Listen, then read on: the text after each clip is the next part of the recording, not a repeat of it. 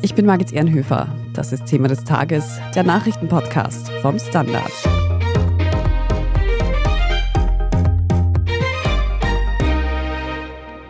Ein Helikopterflug entlang des bulgarischen Grenzzauns. An Bord Österreichs Kanzler Nehammer und Innenminister Kahner von der ÖVP. Die Message: illegale Migration bekämpfen, Grenzen schützen. Aber was steckt hinter dieser Inszenierung? Wir sprechen heute darüber, ob die Forderung des Innenministers, Geflüchtete ganz ohne Asylverfahren abzuweisen, rechtlich überhaupt möglich ist. Wir fragen nach, warum die ÖVP gerade jetzt die Themen illegale Migration und Grenzsicherung bewirbt. Und wir sehen uns an, wie die ÖVP mit der FPÖ um rechte Wählerinnen kämpft. Martin Schiederer aus der Standard Innenpolitik-Redaktion. Du hast zusammen mit einer Gruppe von JournalistInnen Innenminister Kahner und Kanzler Nehammer gestern auf dieser Reise nach Bulgarien begleitet. Kannst du uns da ein bisschen erzählen, wie ist denn diese Reise abgelaufen? Ja, vor allem einmal sehr dicht gedrängt. Und das ist auf Pressereisen zwar ziemlich oft so, diesmal war es aber besonders, weil wir sind am Sonntagabend weggeflogen, gestern Abend zurück und in der Zeit haben wir insgesamt sage und schreibe sechs Flüge absolviert, nämlich mit der Linienmaschine von Wien nach Sofia und dann mit einem eher rustikalen Militärflugzeug in Bulgariens zweitgrößte Stadt und von dort dann mit einem Armeehelikopter an die bulgarisch-türkische EU-Außengrenze und dieselben Strecken dann alle wieder auf gleichem Weg zurück. Das heißt, es war natürlich ein bisschen absurd, so viele Flüge in so kurzer Zeit zu machen. Und das Programm war so dicht gedrängt, dass wir als Journalisten und Journalistinnen eigentlich sehr wenig Zeit gehabt haben, an den Artikeln zu arbeiten. Insofern vor allem war es dicht. Wenn jetzt also die Flüge selbst so absurd waren, was war dann eigentlich der Sinn dieser Reise? Vordergründig ist es um den sozusagen gemeinsamen Kampf gegen illegale Migration gegangen. Österreich will da mit Bulgarien noch enger zusammenarbeiten. Kanzler Nehammer hat ja gestern dann noch gefordert, zwei Milliarden Euro von der EU-Kommission, um Bulgarien zu unterstützen für die Sicherung der Außengrenzen. Das ist natürlich jetzt eine reine Forderung, also quasi jetzt nicht der Wunsch ans Christkind, aber der Wunsch an die EU-Kommission. Wie jetzt diese Summe zustande kommt und warum gerade zwei Milliarden. Darauf ist man natürlich jetzt auch nicht näher eingegangen. Im Hintergrund natürlich der Reise ist das österreichische Veto gestanden, das man für den Schengen-Beitritt Bulgariens und Rumäniens eingelegt hat im Dezember. Das hat ja, wie man weiß, zu ziemlichen Verstimmungen geführt, vor allem auf Seiten Rumäniens. Und da sind ja auch weiterhin die Kontakte ziemlich schlecht. Mit Bulgarien gibt es inzwischen wieder offenbar ganz gute bilaterale Beziehungen. Also der Kanzler hat ja den bulgarischen Präsidenten zum Neujahrskonzert nach Wien eingeladen. Da ist er auch hingekommen.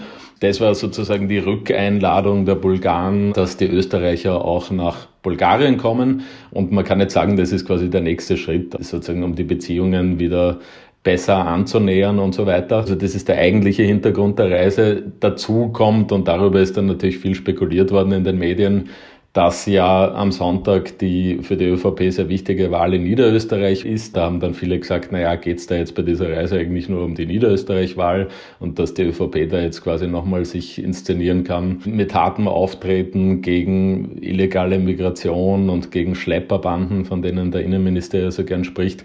Man kann jetzt sicher sagen, dass das jetzt natürlich nicht der Grund für die Reise war, also so funktioniert es in der Politik nicht. Aber natürlich war das Timing jetzt eine Woche vor der Wahl jetzt jedenfalls sicher nicht schlecht für die ÖVP. Auf die anstehende Niederösterreich-Wahl kommen wir später noch einmal zu sprechen. Bleiben wir zuerst noch bei der Bulgarien-Reise. Man konnte da ja auch gestern und heute Bilder und Videos von diesem Helikopterflug, den du schon genannt hast, entlang der bulgarisch-türkischen Grenze sehen. Was will denn die ÖVP mit solchen Bildern erreichen? Naja, da muss man natürlich dazu sagen, dass diese Bilder ja von der bulgarischen Seite quasi produziert wurden. Also diese Helikopter, in denen Kanzler, Innenminister und auch wir von der Journalisten, Journalistinnen-Delegation mitgeflogen sind, das sind ja bulgarische Helikopter. Das heißt, den Ablauf, wie dann dieser Grenzbesuch dort funktioniert und so weiter, das hat natürlich die bulgarische Seite organisiert. Also ich glaube jetzt nicht, dass da die ÖVP irgendwie in der Organisation wirklich involviert war. Gleichzeitig kann man natürlich sagen, dass es für eine konservative, sagen wir mit der Rechtspartei wie die ÖVP, die natürlich auch Sicherheitspolitik grundsätzlich hoch auf der Agenda hat, dass solche Bilder sicher jetzt kein Nachteil sind. Also die nimmt man sicher gerne der Innenminister, der betont irgendwie markig und hart auftritt, wenn es um Migration geht, vor irgendwelchen Militärmaschinen und Militärhelikoptern und beim Austausch mit, sagen wir mal, robust auftretenden Grenzbeamten, um ein Wort zu verwenden, das der Innenminister selber gern verwendet. Das ist natürlich nie schlecht, das lässt sich gut vermarkten und ist natürlich auch im Vorfeld einer Landtagswahl jetzt sicher kein Nachteil für die ÖVP, auch wenn, wie gesagt, das jetzt sicher nicht der zentrale Punkt ist. Im Zuge dieser Reise hat Innenminister Gerhard Kahner eine neue EU-Richtlinie gefordert, um flüchtende oder migrierende Menschen an der Grenze direkt wieder abweisen zu können, ohne ein ordentliches Asylverfahren. Irene Brickner, ebenfalls aus der Standard Innenpolitik-Redaktion. Bevor wir über diese kuriose Idee sprechen, wie ist denn überhaupt die aktuelle Lage? Wie viele Asylsuchende kommen denn nach Österreich? Naja, derzeit sind die Zahlen im Vergleich zu vor eineinhalb Monaten oder auch vor einem Monat massiv zurückgegangen. Ich habe es gerade ausheben lassen von den Pressesprechern des Innenministeriums. Also Anfang Dezember kamen 600 bis 650 Personen pro Tag und jetzt sind es 100 bis 150 Personen pro Tag. Und die Asylantragszahlen waren zwischen Mitte Dezember und Anfang Jänner um 70 bis 80 Prozent sind sie zurückgegangen. Das heißt, derzeit kommen relativ wenig Leute. Mhm. Und Trotzdem fordert Innenminister Kanada jetzt eine neue Richtlinie. Was genau hat es damit auf sich? Ja, also was er sich vorstellt, ist, dass es möglich sein soll, Personen, die kommen und die einen Asylantrag stellen wollen, diesen Asylantrag nicht stellen zu lassen, sondern sie stattdessen zurückzuweisen aus der EU. Das bedeutet, dass sie keinen Asylantrag durchlaufen. Vorgeschlagen wird das vom Innenminister in Bezug auf Leuten aus Ländern, die eine, wie er sagt, sehr geringe Asylgewährungswahrscheinlichkeit haben. Also da kommen dann immer die Leute aus Indien und die Leute aus Tunesien ins Gespräch, die aber jetzt sowieso nicht mehr kommen, weil die kamen ja im zweiten Halbjahr 2022 in großer Zahl, weil Serbien sie hat visumsfrei einreisen lassen. Also um die wird es jetzt nicht mehr gehen, aber es geht um Personen aus Ländern mit einer geringen bis überhaupt keinen Asylgewährungswahrscheinlichkeit. Das Ganze ist Teil von einem Fünf-Punkte-Plan, den der Gerhard Kahner schon Ende November der EU-Kommission hat zukommen lassen. Das hat er damals auch innerhalb Österreichs veröffentlicht, also über die Medien hier. Da kommen zum Beispiel auch dieses, was der Martin Schiederer erwähnt hat, das Geld für den Ausbau der Zäune an den Außengrenzen vor, dann überhaupt Geld für Grenzschutz, Polizeieinsätze im Ausland. Es soll ein Pilotprojekt für rasche Asylverfahren an der EU-Außengrenze stattfinden, irgendwo sein und es soll Schritte zur Prüfung von EU-Asylverfahren in Drittstaaten äh, eingeleitet werden, also ungefähr das, was Großbritannien und Dänemark versucht mit Ruanda. Wären denn solche Rückführungen ohne ein ordentliches Asylverfahren überhaupt mit der aktuellen Rechtslage vereinbar? Na, ich habe dann eben den Bernd Christian Funk angerufen als Verfassungsrechtsexperten, der gemeint hat, nein, wenn man sich das aus der Perspektive der Genfer Flüchtlingskonvention anschaut, dass das nicht möglich wäre. Er hat dann auch gesagt, wenn man das Ganze sich anschaut aus der Perspektive der EU-Grundrechtecharta, dann ist es seiner Ansicht nach rechtlich unter Umständen formulierbar, als Richtlinie der Europäischen Union, aber praktisch und auch von der Durchführung her völlig unmöglich, weil ja die Frage wäre, was macht man dann mit den Leuten, die zurückgewiesen worden sind? Die kann man ja dann nicht einfach an der Außengrenze stehen lassen. Da müsste es Strukturen geben, was da mit ihnen geschieht. Weil ich meine, es wird ja wohl nicht so sein, dass man sich überlegt, so etwas zu tun wie die Legalisierung von Pushbacks. Also wenn das Ganze auf einer rechtlichen Richtlinien ähnlichen Form passiert, dann geht es schon um die Frage, was man mit Personen macht, die kein Asylverfahren dann durchlaufen. Jetzt sprichst du schon diese Pushbacks an. Da werden eben flüchtende Menschen direkt an der Grenze teilweise gewaltsam zurückgedrängt. Wie würde sich denn so eine Rückweisung, wie sie Kana sich vorstellt, von diesen Pushbacks unterscheiden? Das ist schwer zu sagen. Wie gesagt, das müsste ja rechtsstaatlich sein.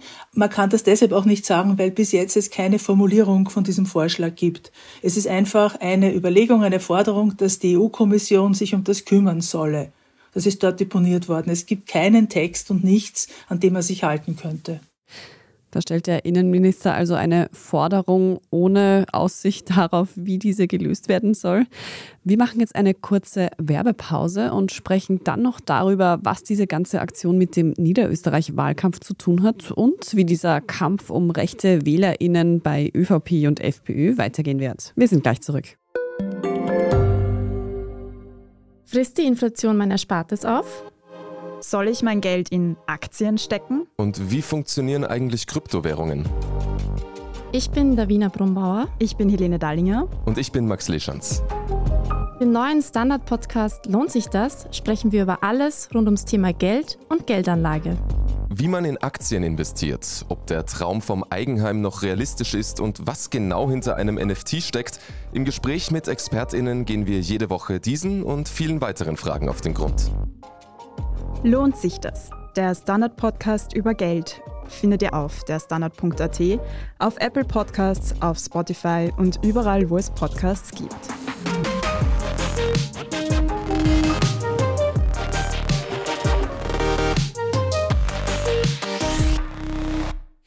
Martin, Grenzschutz, illegale Migration, das ist ein Themenfeld, das die ÖVP ja besonders seit der Ära Sebastian Kurz bespielt. Folgt Nehammer da diesem Kurs und wie viel Inszenierung steckt in solchen Aktionen wie eben dieser Bulgarienreise jetzt? Ja, natürlich steckt da sehr viel Inszenierung drin, wobei, wie gesagt, die jetzt einmal vor allem auf der bulgarischen Seite stattgefunden hat. Also, wie gesagt, man fliegt in Militärmaschinen in Camouflagelackierung an und an der Grenze hat man dann Grenzbeamte in schwarzen Uniformen und andere irgendwie schwer bewaffnet mit Helmen und Nachtsichtgeräten und geländegängigen Pickups und Radpanzern und so weiter. Also das ist schon eine sehr martialische Inszenierung. Das ist natürlich Absicht. Und was die ÖVP angeht, wie gesagt, die Bilder sind sicher derzeit kein Nachteil für die Partei. Natürlich war das immer so in der ÖVP, dass man gerade versucht hat, über das Innenministerium ein bisschen so im Auftreten die rechte Flanke quasi gegenüber der FPÖ ein bisschen abzusichern mit eher hartem, forschem Auftreten. Und natürlich versucht man das auch jetzt unter Kahner, genauso wie es auch in der Zeit war, als Kanzler Nehammer noch Innenminister war.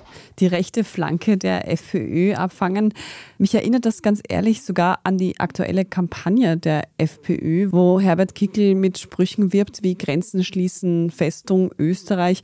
Kann man sagen, die ÖVP versucht eigentlich mit genau derselben Message WählerInnen für sich zu gewinnen, nur verkauft sie halt etwas subtiler? Ja, das würde ich so sehen. Und wenn man sich die Umfragen anschaut, gut, jetzt in Niederösterreich-Wahl, da ist es sowieso so, dass die amtierende Landeshauptfrau beim letzten Mal noch knapper absolute Mandatsmehrheit, jetzt zumindest laut allen Umfragen vor einem größeren Absturz steht, bis zu 10 Prozentpunkte. Großer Gewinner ist laut all der Umfragen dann wohl die FPÖ, die auch so fast an die 10 Prozentpunkte gewinnen könnte. Natürlich geht es auch darum, dass man versucht, irgendwie Wähler von der FPÖ potenziell zurückzuholen oder nicht zu verlieren. Und das ist sicher ein Teil der Strategie. Was man dazu noch sagen könnte, ist, dass natürlich die ÖVP diejenige ist, die die Politik verantwortet, die Österreich verfolgt, während die FPÖ eine Oppositionspartei derzeit ist. Also diese ganze Diskussion und auch jetzt vielleicht aus der Perspektive der ÖVP die Notwendigkeit, da jetzt harsch und robust sozusagen vorzugehen, das fußt ja in dem Umstand, dass irgendwann im Sommer 2022 es nicht mehr genug Unterbringungsplätze für grundversorgte Personen gegeben hat und dann eben Zelte aufgestellt wurden. Und das war ja der Startpunkt auch dieser Aufholjagd der FPÖ. Das heißt, das Verhältnis dieser beiden Parteien ist so, die einen sind in der Verantwortung derzeit, die anderen in der Opposition. Und die Leute gehen halt dann lieber zu der Partei, die radikaler argumentiert, wenn die andere Partei sozusagen versucht, Härte zu zeigen. Und vielleicht zum Punkt der Verantwortung noch eines. Das war jetzt gerade bei Bulgarien interessant und augenscheinlich, weil man versuchte jetzt quasi mit Bulgarien enger zusammenzuarbeiten und Österreich sagt, naja, da muss man unterstützen, dass Bulgarien die Außengrenzen besser sichern kann. Das ist natürlich alles in Ordnung, das kann man machen. Dazu sagen muss man aber, dass gerade Bulgarien auffällig war. Es hat viele Berichte gegeben in letzter Zeit über Menschenrechtsverletzungen an der EU-Außengrenze durch Bulgarien. Also der Europäische Gerichtshof für Menschenrechte hat Bulgarien da schon mal verurteilt wegen illegaler Pushbacks, also illegaler Zurückweisung von Menschen, ohne ihnen ein Asylverfahren zu geben. Gerade vor einigen Wochen, erst Anfang Dezember, hat ein internationaler Rechercheverbund aus Medien wie Spiegel, ARD, Le Monde und so weiter aufgedeckt, dass es in Bulgarien Geheimgefängnisse gibt, wo man sozusagen illegal Migranten, Migrantinnen festgehalten hat. Und natürlich muss man sagen, wenn man jetzt als Österreich sagt, man will zusammenarbeiten mit Bulgarien und Österreich ist ja ein Land, wo die Asylverfahren fair stattfinden und das alles an sich ganz gut funktioniert und auch die NGOs loben, dass die Verfahren in Österreich fair sind.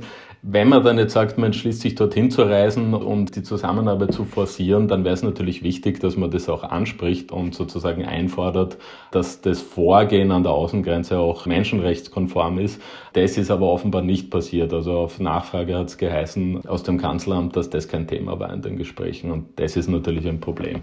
Da gibt es also auf jeden Fall noch einige Schritte, die auch in diese Richtung gesetzt werden müssten. Zuletzt haben ja sowohl Kanzler Nehammer als auch der Innenminister Kahner mit recht, ich sag mal, forschen Auftritten in der Zeit in Bild für Gesprächsstoff gesorgt. Sieht so die Trendwende der Regierung aus? Na, auf jeden Fall sieht einmal so die Interpretation eines OF-Moderators aus, aber ob das der Wirklichkeit entspricht, müssen dann die Bürgerinnen und Bürger beurteilen. Warum Was meint ihr, welches politische Kalkül steckt denn hinter solchen Auftritten? Also mein Eindruck ist, dass die ÖVP derzeit schon sich mit dem Rücken zur Wand wähnt. Ob das tatsächlich der Fall ist, ist die Frage und auf keine Art und Weise irgendetwas tun möchte, jetzt aus ÖVP-Perspektive, um diese Niederösterreich-Wahl schlechter ausgehen zu lassen, als sie ausgehen muss. Und da gibt es offenbar, es ist jetzt auch der Herr Fleischmann wieder einer der Berater in der ÖVP, die Überlegung, dass solche Auftritte etwas bringen. Nämlich, dass die Personen, die die ÖVP traditionell wählen, dann durch solche Auftritte noch mehr dazu gebracht werden, das auch wirklich zu tun und vielleicht auch die Wählerschaft zu mobilisieren. Ich erkläre mir das so. Recht unbestritten ist, glaube ich, dass der Kanzler da ein bisschen übernachtig in dieses ZIP-2-Gespräch gekommen ist, weil in der Nacht davor mit den Grünen bis irgendwie in die Morgenstunden verhandelt worden ist. Das kann natürlich ein Faktor sein. Gleichzeitig hat man jetzt bei Kanzler Nehammer das Gefühl gehabt, dass der schon kontrolliert, wie er auftritt und deswegen haben viele bezweifelt, ob das jetzt einfach so passiert ist. Und eine These war natürlich, dass Fleischmann, der jetzt wieder Kommunikationschef der ÖVP ist, vielleicht versucht jetzt Nehammer wieder ein bisschen anders aufzustellen, nämlich offensiver, aggressiver und weniger verbindlich, als er das am Anfang seiner Kanzlerschaft war. Da kann man natürlich nur spekulieren, aber das werden dann wahrscheinlich die Auftritte in nächster Zeit zeigen, ob da jetzt eher so eine Linie erkennbar ist, dass man versucht, Nehammer offensiver zu positionieren oder ob das tatsächlich eher ein bisschen ein Einzelfall war, dieses ZIP-2-Interview. Ein sehr unangenehmer Aspekt ist, wenn man das jetzt vergleicht, die Interviews mit dem Nehammer und dem Herrn Kahner mit dem mit dem Herrn Kickel vor kurzem, ist es so, dass jetzt auch führende Politiker der ÖVP diese Journalisten sozusagen Feindlichkeit oder halt diesen Skeptizismus gegenüber dem Umstand interviewt zu werden und vielleicht auch irgendwie auch härter interviewt zu werden in den Vordergrund schieben. Und das finde ich eigentlich nicht wirklich, wie soll man sagen, staatstragend. Jetzt habt ihr es beide schon angesprochen. Kommenden Sonntag finden Landtagswahlen in Niederösterreich statt. Aber um es vielleicht nochmal auf den Punkt zu bringen, wie sehr seht ihr das aktuelle Auftreten der ÖVP im Zusammenhang mit diesem Wahlkampf? Ich glaube, es spielt sicher eine Rolle. Man darf jetzt, glaube ich, aber auch nicht zu sehr nur auf die Niederösterreich-Wahl schauen. Die ist natürlich besonders wichtig für die ÖVP, wenn es um die Landtagswahlen geht. Aber wir haben ja dann auch irgendwann eine Nationalratswahl bevorstehen, planmäßig im Jahr 2024. Es werden sicher die Strategien, die man sich jetzt überlegt, viel in die Richtung gehen, wie positioniert man sich ja, im Hinblick auf die nächste Nationalratswahl. Da ist ein bisschen mehr Vorlaufzeit. Da, glaube ich, wird man sich jetzt sehr genau überlegen, wie man das Auftreten und die Strategie anpasst dafür. Martin, du hast es gesagt, der Ausgang dieser Wahl ist nicht nur für Niederösterreich wichtig, sondern auch für die Bundespolitik. Und das hat auch Udo Landbauer, Spitzenkandidat der FPÖ, im Standard-Interview so ähnlich gesagt. Und zwar hat er gemeint, dass ein freiheitlicher Landeshauptmann würde den Weg für einen freiheitlichen Bundeskanzler ebnen. Können wir damit rechnen, dass dieses Wetteifern mit rechten Inhalten bis zur nächsten Nationalratswahl 2024 so weitergehen wird? Das kann man sich sicher vorstellen, aber man hat ja in den letzten Jahren noch gesehen, dass vieles in der Politik halt nicht wirklich planbar und nicht wirklich vorhersehbar ist. Also es kann sich an der Themenlage noch vieles ändern in, sagen wir mal, eineinhalb Jahren, bis wir vielleicht wieder wählen. Also ich glaube, die letzten Jahre haben gezeigt, dass immer wieder viele Überraschungen kommen und man diese Dinge nicht wirklich vorhersagen kann. Und ich meine, ganz wichtig wird sein, wie jetzt zum Beispiel auch die Niederösterreich-Wahl wirklich ausgeht. All das sind ja Überlegungen, die immer auf, auf Umfragen basieren. Und wenn das Resultat vielleicht ein wenig anders ist als jetzt vorhergesagt, dann werden sich auch die Taktiken und Strategien wieder ändern. Wie diese Wahl ausgehen wird, das werden wir am kommenden Sonntag dann sehen und auch hier im Thema des Tages besprechen. Vielen Dank euch beiden einmal für das Gespräch heute, Irene Brickner und Martin Schiederer. Danke auch. Danke. Wir sprechen jetzt in unserer Meldungsübersicht gleich noch über eine mögliche Entspannung im Verhältnis von Serbien und dem Kosovo. Wenn Sie Thema des Tages und unsere journalistische Arbeit hier beim Standard unterstützen möchten, dann können Sie das zum Beispiel tun, indem Sie auf Apple Podcasts für ein Premium-Abo bezahlen. Dann können Sie Thema des Tages auch ganz ohne Werbung hören. Alternativ können Sie natürlich auch für ein Standard-Abo bezahlen. Alle Infos dazu unter abo.derstandard.at. Jetzt aber dranbleiben, wir sind gleich zurück.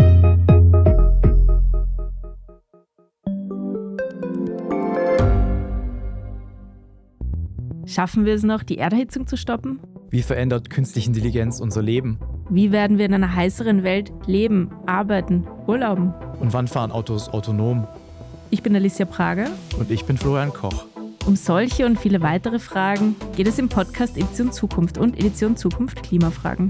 Wir sprechen mit Expertinnen und Experten und diskutieren Lösungen für die Welt von morgen. Jeden Freitag gibt es eine neue Folge.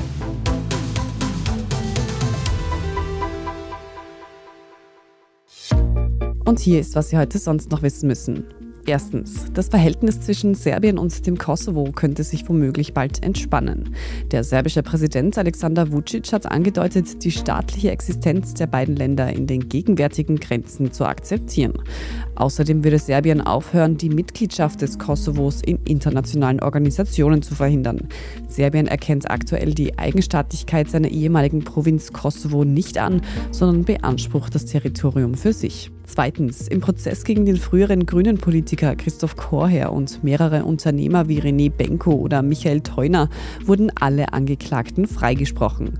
Trotz mehrerer Jahre Ermittlungen konnte die Wirtschafts- und Korruptionsstaatsanwaltschaft das Gericht nicht davon überzeugen, dass die angeklagten Unternehmer Korher mit Spenden an dessen Verein bestochen hätten. Das Urteil ist nicht rechtskräftig. Und drittens, in Hollywood wurden heute die Oscar-Nominierungen bekannt gegeben und auch Österreich ist dieses Jahr vertreten.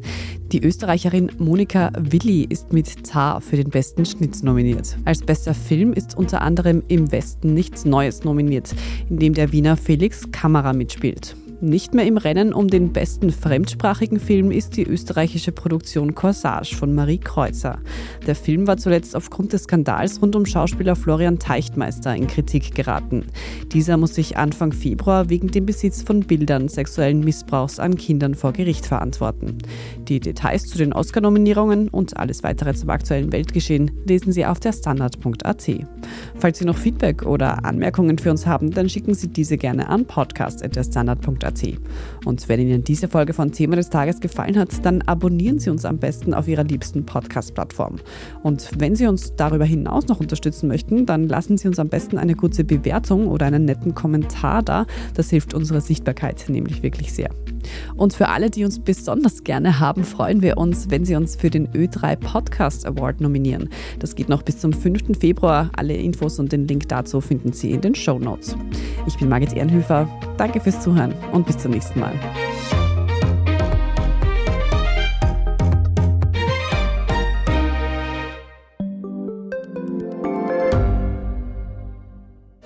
Bin die Franziska. Ich bin der Martin. Und wir wollen besser leben. Lohnt sich 10.000 Schritte zu gehen jeden Tag? Ist das Großraumbüro wirklich so schlecht wie sein Ruf? Spoiler, ja. Bringt's was, Intervall zu fassen? Wir fragen die, die es wirklich wissen und probieren es auch gleich selber aus. Bei Besser Leben, jeden Donnerstag eine neue Folge.